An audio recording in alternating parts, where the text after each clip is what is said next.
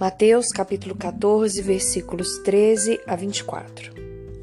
Ouvindo o que havia ocorrido, Jesus retirou-se de barco, em particular, para um lugar deserto. As multidões, ao ouvirem falar disso, saíram das cidades e o seguiram a pé. Quando Jesus saiu do barco e viu tão grande multidão, teve compaixão deles e curou seus doentes. Ao cair da tarde, os discípulos aproximaram-se dele e disseram: Este é um lugar deserto e já está ficando tarde. Manda embora a multidão para que possam ir aos povoados comprar comida. Respondeu Jesus: Eles não precisam ir. Deem-lhe vocês algo para comer. Eles lhe disseram: Tudo o que temos aqui são cinco pães e dois peixes. Tragam-nos aqui para mim, disse ele.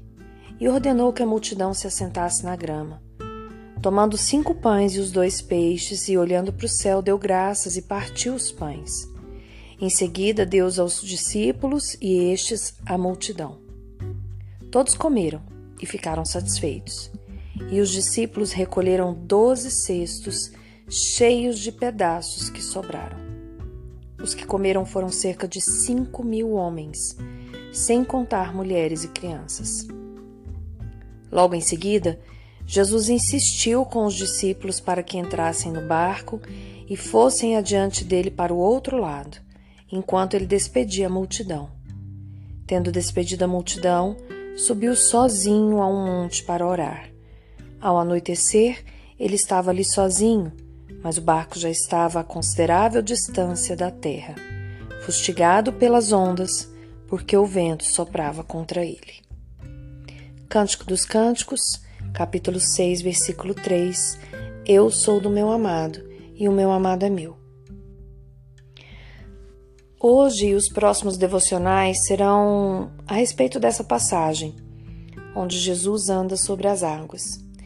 E nós vamos perceber o quanto ela tem a ver com os nossos relacionamentos, com os nossos próximos, aqueles a quem Deus nos deu para serem amados por nós. Contexto dessa passagem, onde Jesus anda sobre as águas, é mais ou menos assim. Herodes havia feito aniversário, a filha de Herodias dançou lindamente diante de todos os convidados que eram servidos ali no banquete, agradou tanto a Herodes que prometeu sob juramento dar o que ela pedisse. Ela foi influenciada pela sua mãe, que pediu a cabeça de João Batista porque este tinha falado a verdade, falado a verdade a respeito do relacionamento entre ela e Herodes, que não agradava a Deus. Herodes mandou servir a cabeça de João Batista numa bandeja. Os discípulos de João vieram, levaram o corpo de João Batista, o sepultaram, depois foram contar isso para Jesus. Jesus, então, ouvindo o que tinha acontecido com João, saiu de barco, sozinho, para um lugar deserto. Acontece que as multidões ouviram que ele tinha saído e foram atrás dele a pé, o seguindo. Imaginaram a cena? Jesus se retirando de barco, sozinho, e as multidões o seguindo a pé. Quando ele saiu do barco, viu todas aquelas pessoas e o coração dele se compadeceu, e ele curou as, os doentes, as pessoas que estavam doentes. Então ele havia recebido uma notícia de morte de uma pessoa querida, se retirou para estar sozinho num lugar, não teve como ficar sozinho, as pessoas o seguiram e ele teve compaixão das pessoas. Durante todo o dia ele curou essas pessoas. Ao cair da tarde, ou seja, já no finalzinho ali é, do dia, os discípulos chegaram como se ele não soubesse e falaram para ele: Olha, esse é um lugar deserto, tá ficando tarde, manda embora esse povo, porque eles precisam com comprar comida. Jesus ainda assim falou: Eles não precisam ir, vocês devem dar comida para eles.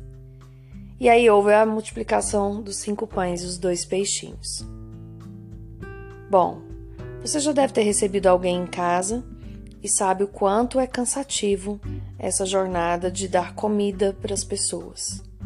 Agora você imagina que você recebeu uma notícia de morte, uma morte tão triste, de alguém tão querido que veio para anunciar a sua vinda, inclusive, né? Que era tão íntimo seu que se estremeceu mesmo quando os dois estavam dentro da barriga das mães. Daí você resolve se afastar para para orar, para para ficar sozinho. Mas as pessoas não te deixam. E precisam que você querem que você faça algumas coisas por elas. E você faz o dia inteiro curando, trabalhando para curar os seus doentes. Foi essa, esse o dia de Jesus. De repente chega algum amigo e fala: Olha, manda esse povo embora, que tá ficando tarde, aqui é deserto, eles precisam comer.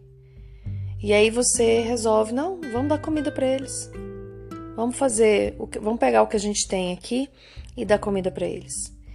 E aí você cozinha, enfim, distribui tudo ali e alimenta todo mundo. Só que esse todo mundo era cerca de 100, de 5, desculpa, de 5 mil homens sem contar mulheres e crianças. Pensa que o dia acabou? Não, não acabou não. Aí é que começa o milagre de Jesus sobre as águas.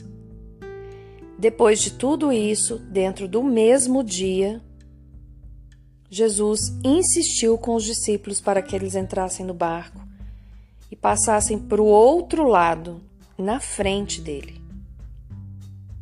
Vocês conseguem imaginar como esses discípulos estavam cansados? Eu fico cansada só de pensar. A gente vive uma vida tão atribulada, a gente vive uma vida tão corrida. E aí imagina Jesus chegando para você no final do dia e fala assim: "Vai, vai, entra no barco e vai para o outro lado na minha frente". Ou seja, eu não vou com vocês agora. Vocês vão adiante de mim. Minha querida, Jesus não está é, fazendo com que a gente pense em nós mesmas. Jesus está falando para os discípulos: olha, vão. A palavra de Deus diz que ele insistiu para que eles entrassem no barco e fossem para o outro lado, enquanto ele ia ficar ali despedindo a multidão a multidão foi despedida. Quem é que Jesus mandou entrar no barco? Os discípulos, aqueles que se dispuseram a andar com Jesus. E minha querida, se você se dispõe a andar com Jesus, ele somente manda você entrar no barco e ir na frente dele. Ele não te pergunta se você quer entrar.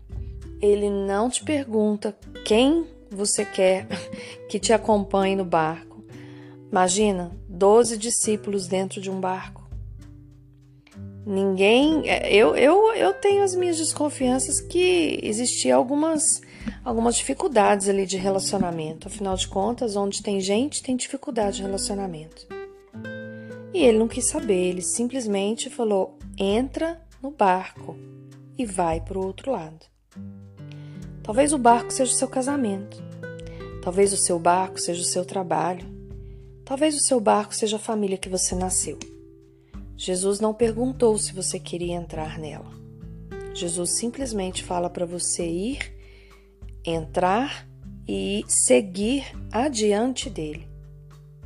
Você não sabe o que ele está fazendo lá atrás. Ele ficou despedindo a multidão não era a multidão que interessava Jesus naquele momento, eram os discípulos. Nós não sabemos os planos do Senhor. Talvez o seu barco esteja com alguém que você não quer conviver mais. Talvez o seu barco esteja com filhos que te desagradam. Talvez o seu marido seja aquela pessoa que você não queria estar no barco com ele. Mas Jesus insiste para você entrar no barco e ir adiante, porque ele vai ficar fazendo o que precisa ser feito enquanto você está no barco. E ele sabe todas as coisas. Eu não sei o que tem passado no seu casamento, entre você e sua mãe, entre você e seu pai, entre você e seus irmãos ou no seu trabalho. nem preciso saber. O que eu sei e o que eu preciso saber, e talvez que você precise também, é que Jesus dá uma ordem e a gente precisa confiar que, mesmo quando ele não está dentro do nosso barco, à vista dos nossos olhos, ele está soberano sobre o mar. Pai, muito obrigada pela tua palavra. Eu peço que o Senhor abra os nossos olhos, abra os nossos ouvidos, Senhor, para que nós possamos entender que independente de quem está no barco, de quem está no barco conosco, o Senhor é soberano para mandarmos mandar em nós, mandar que a gente vá para o outro lado, que nós possamos ter é, ouvidos para ouvir realmente, Senhor, mas ações para obedecer. Dá-nos, Senhor, entendimento de como o Senhor quer que nós possamos nós podemos agir dentro do barco enquanto estamos nele, Pai. Porque os nossos olhos podem não te ver, mas o nosso coração e a nossa mente precisam estar fitados em ti, Pai. É o que te peço em nome de Jesus, Senhor. Amém. Aqui é a Daniela de Alcântara, do Ministério Sou do Meu Amado, para o seu coração.